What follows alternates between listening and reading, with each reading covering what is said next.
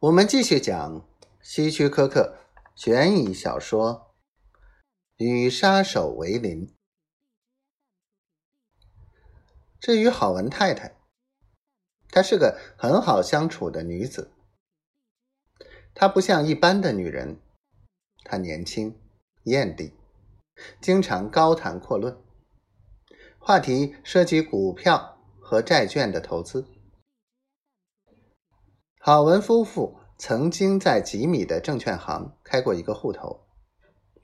郝文的投资决定似乎都是由他太太做出的。不，他们一定是遵纪守法的良民。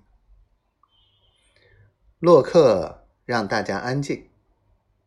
他说：“显然，我们必须召集一个委员会来保护我们自己。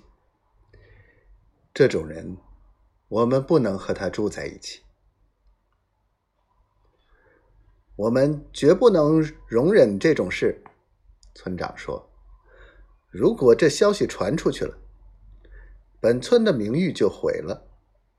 我对我们这里房地产的影响将是巨大的，更别提对孩子们的影响了。”一位太太说。那种下流卑鄙的人和我们生活在一起，嘿，他们可能……现在听我说，吉米说，他喝了酒，管不住自己，话一出口，他就后悔了，但又不能不说下去，于是他吸了口气，继续说下去。如果郝文家真像简报上说的那样，那么没有人比我更急于采取行动了。但是我们要慎重，那简报可能是假的。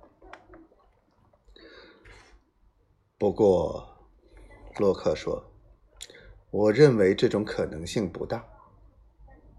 如果郝文能够很容易的证明是假的。”那么，寄信人何苦要造假呢？